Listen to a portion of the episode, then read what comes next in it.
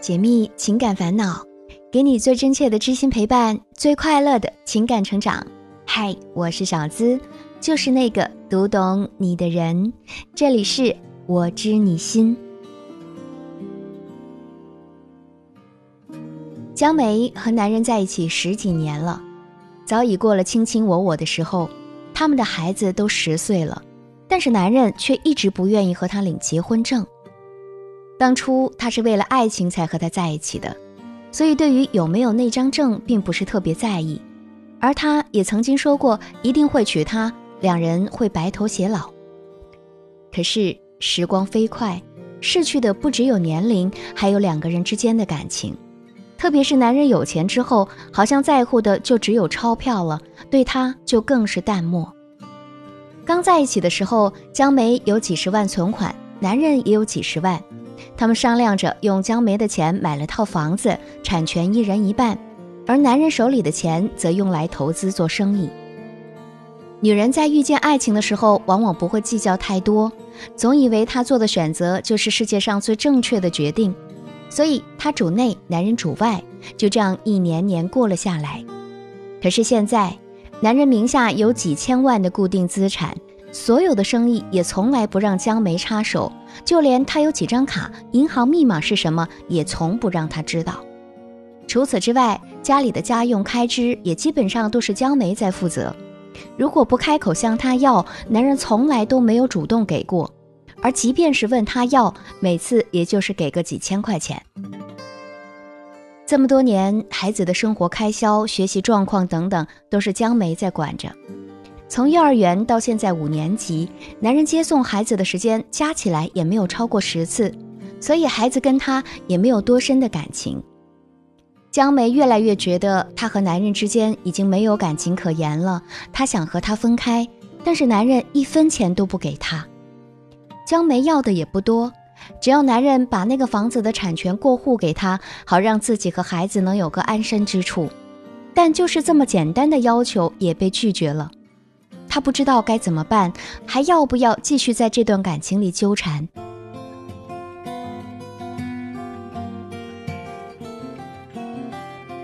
听别人的故事，收获自己的感悟。喜欢我节目的听众朋友，你还可以在喜马拉雅 APP 上搜索“我知你心”，每周一晚上内容准时更新。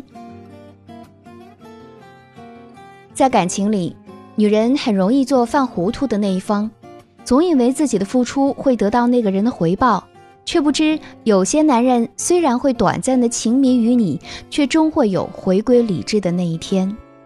在一起十几年，江梅都没有等来男人心甘情愿的和她领结婚证，那么往后的日子肯定也是不会等到了。所以，当她想说她离开，但是男人却一分钱也不给她时，我想她心中是有不甘的。可是再不甘又怎样？与其继续纠缠，不如想好自己究竟想要的是什么，然后果断的去做决定，这样才有可能走好以后的路。你需要想清楚的是：第一，他给了你怎样的内在需求，才让你这些年一直跟随？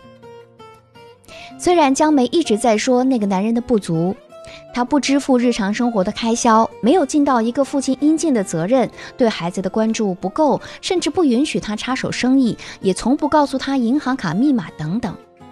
但是我们还是不难发现。尽管如此，他们还是在一起生活了十几年，而且孩子都十岁了。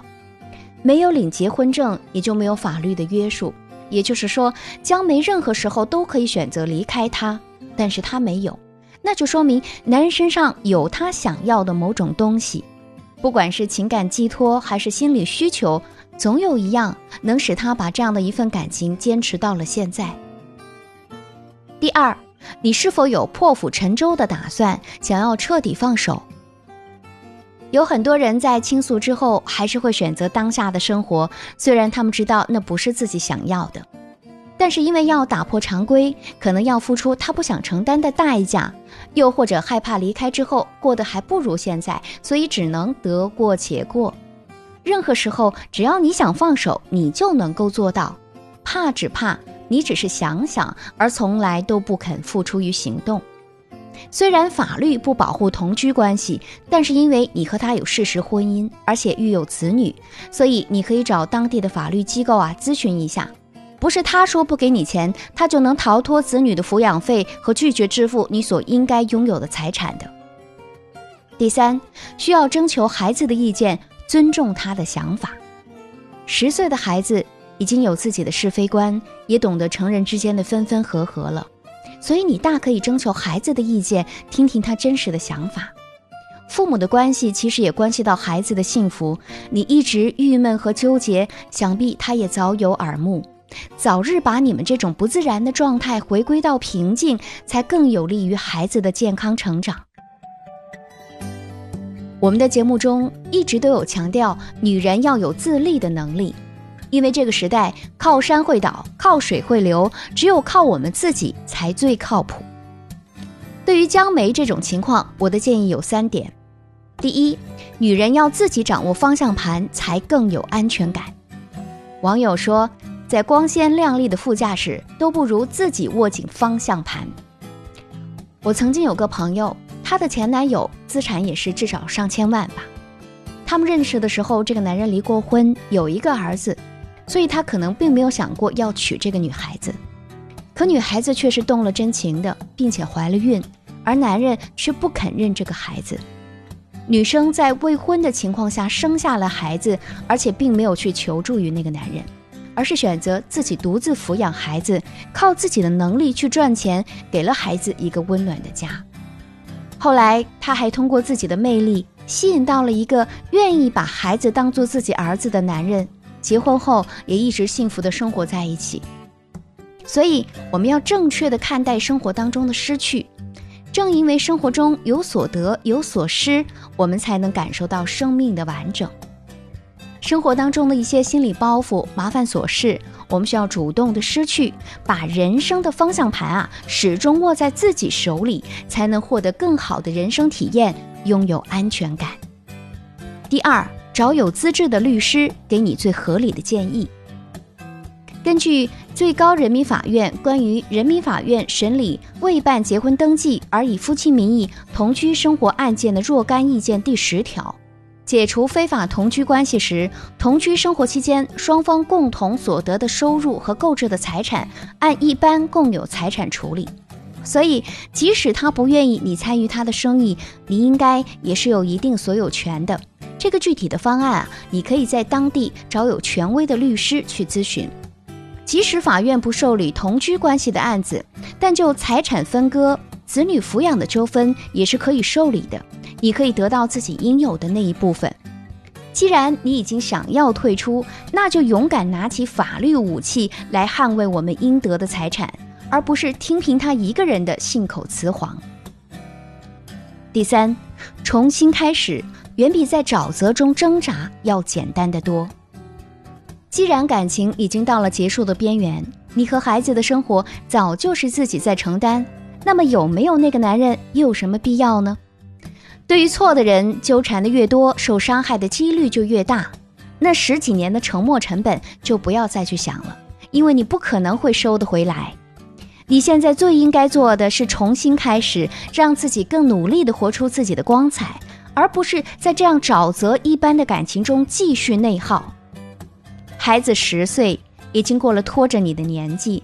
你完全可以大展身手，用自己所擅长的为你们母子开拓出一片天地。即使你没有拿得出的本领，从今天起开始学习也不算晚啊！